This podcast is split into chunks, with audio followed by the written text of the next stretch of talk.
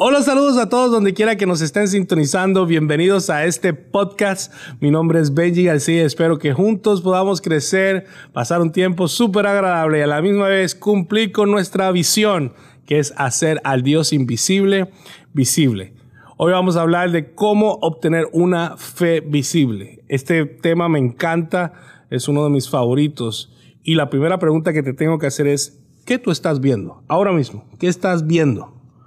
¿Cómo tú ves? En Proverbios 29, 18 dice que en donde no hay visión la gente muere, dándole importancia a lo que uno ve, a la visión. Y te voy a advertir desde ahora, durante los próximos minutos nuestra fe va a ser retada y estirada. Incluso es probable que, que, no nos sintamos muy cómodos con todo lo que vamos a hablar, porque es bien importante que nosotros entendamos que dentro de la comodidad no crecemos, pero la incomodidad, dentro de la incomodidad hay crecimiento. Y el crecimiento se da simplemente cuando nos sacan de esa zona, ¿ok? Pero los resultados del crecimiento es bendición, madurez, y debemos que estar contentos porque Dios va a hacer algo en el día de hoy. ¿Cómo podemos creer en la imagen visible de Dios, que es Cristo, si nunca lo has visto? La Biblia nos dice en Romanos 1.17 y leo de la Reina Valera contemporánea. En el Evangelio se revela la justicia de Dios, que de principio a fin es por medio de la fe, tal como está escrito, el justo por la fe vivirá. Y en Hebreos 11.6 dice, sin fe es imposible agradar a Dios, porque es necesario que él que se acerca a Dios, el que se acerca a Dios, crea que él existe y que recompensa a todos los que lo buscan. Hay dos tipos de visión. Una visión por la fe y una visión por miedo. Todo lo que tú puedas visualizar en tu vida se puede materializar en tu vida, ya sea por fe o por miedo. Por eso es, que eh, es importante que nosotros entendamos que el enemigo trabaja 24 días, 7 días a la semana. El enemigo sabe lo que es el poder de una visión perfecta, una visión 2020. El que quiere, él quiere que tú sientas, que te sientas derrotado, que te sientas desanimado, que te sientas este, cansado, lleno de miedo. Él quiere que tú veas una visión de condenación en vez de una visión de gracia. Si tú ves todo el tiempo eh, lo que él está haciendo o estás viendo lo que, lo que se hace mal todo el tiempo, cometiendo todos los errores y, y, y dejándote saber que tú nunca vas a cambiar, que no vas a poder mejorar, en eso te vas a convertir, en lo que tú piensas, en lo que tú, en lo que tú ves. Moisés había, había guiado al pueblo de Israel por muchos años a través del desierto, diferentes eh, eh, victorias con los egipcios y con diferentes situaciones durante ese periodo. Pero cuando llegaron al punto en donde estaban a punto de entrar a la tierra prometida, que es eh, bien importante esa, esa, esa parte, envió a 12 hombres, a 12 espías a explorar la tierra.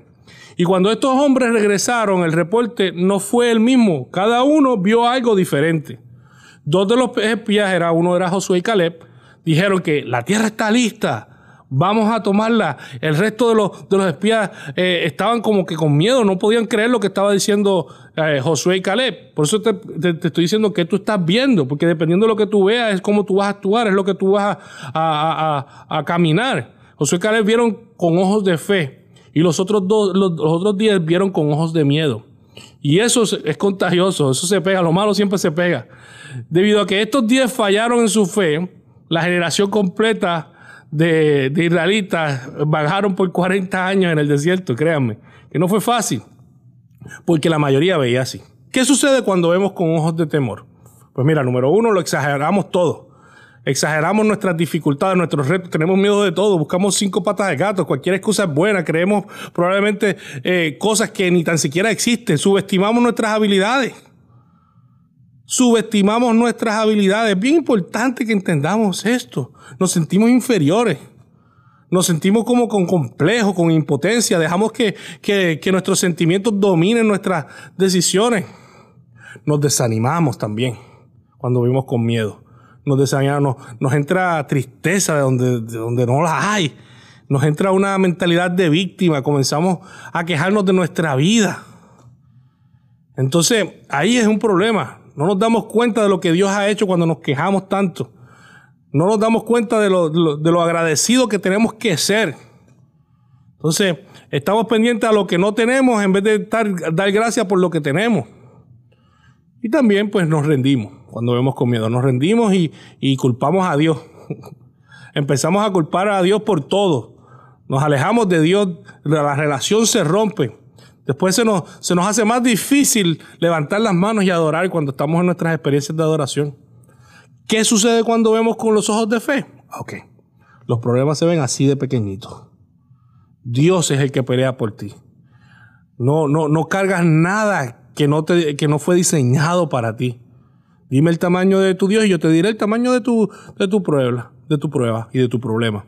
Se abren puertas para milagros. Bien importante esto. Las puertas para, para, para, para, para Dios hacer cosas increíbles. El socorro, la ayuda, todo viene de los cielos. Tus puertas las abre Dios y las cierra Dios. El nombre no se puede llevar el crédito, el hombre no se puede llevar el crédito si Dios abrió esa puerta para ti, si Dios abrió el favor para ti. Que eso es lo que hace cuando miras con fe. El favor de Dios está contigo. Fluye a donde quiera que tú vayas, yo estaré contigo. La fe atrae ese favor de Dios. La fe atrae ese favor de Dios. Todas las cosas obran para bien, para todos aquellos que aman a Dios. Vas a empezar a, confesar. Por la fe, las promesas de Dios se liberan. Él es fiel a sus promesas. Son más de siete mil promesas plasmadas en la Biblia. Y la fe, por último, activa esas promesas. Por esa fe, los sueños dados por Dios se hacen realidad. Los sueños incansables de los seres humanos se hacen realidad ante la presencia de Dios. Los sueños son más de lo que le pedimos a Dios. Es más, Él va a ser más, como dice Efesios 3:20. Por la fe puedo resistir esos tiempos difíciles con gran poder. Diga el débil, fuerte soy. No necesitas una fe grande con, con solo un grano de mostaza suficiente para que puedas resistir todo ataque, toda guerra, todo desánimo. Nada te puede aplastar, nada te puede parar, nada te puede decir que no puedes, nada te puede separar del amor de Dios. Escúchame bien, eso es la fe. La fe es la forma en que vemos a Dios. La fe es la forma en que vemos a Dios. La Biblia dice que la forma en que debemos vivir y la forma en que podemos interactuar con Dios es por medio y solo a través de la fe. Que sin esta literalmente es imposible agradar a Dios. ¿Qué es entonces la fe? Antes de contestar esa pregunta, vamos a ver qué no es la fe. La fe no son deseos. Los deseos pueden llevarte a tener fe, pero los deseos no son fe. No es fingir que algo sea verdad cuando no lo es. No es obligarte a ti mismo a creer algo que no quieres creer. La fe no es un sentimiento, no es regatear con Dios, no es negociar con Dios. La fe es ver con el punto de vista de Dios, ver con la perspectiva de Dios. La fe es la confianza de que en verdad sucederá lo que esperamos. Es lo que nos da la certeza de las cosas que no podemos ver. Hebreos 11.1. La fe es esa certeza de, esas cosas que no podemos ver, que tiene, que ver con nuestra visión.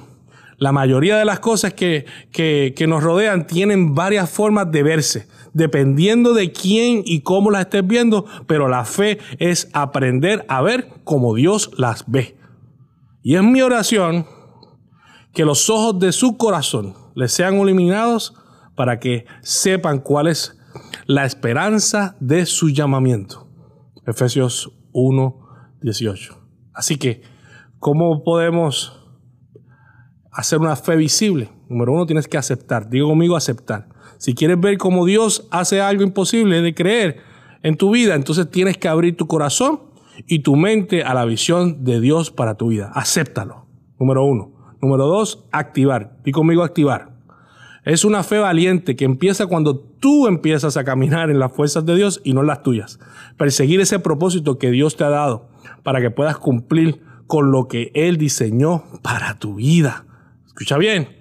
Y lo último, la tercera, bien importante, tienes que dar el primer paso. La palabra clave aquí es obediencia. Cuando empiezas a actuar valientemente en el mandato que Dios te da, te vas a encontrar en el mismo medio de un mover de Dios.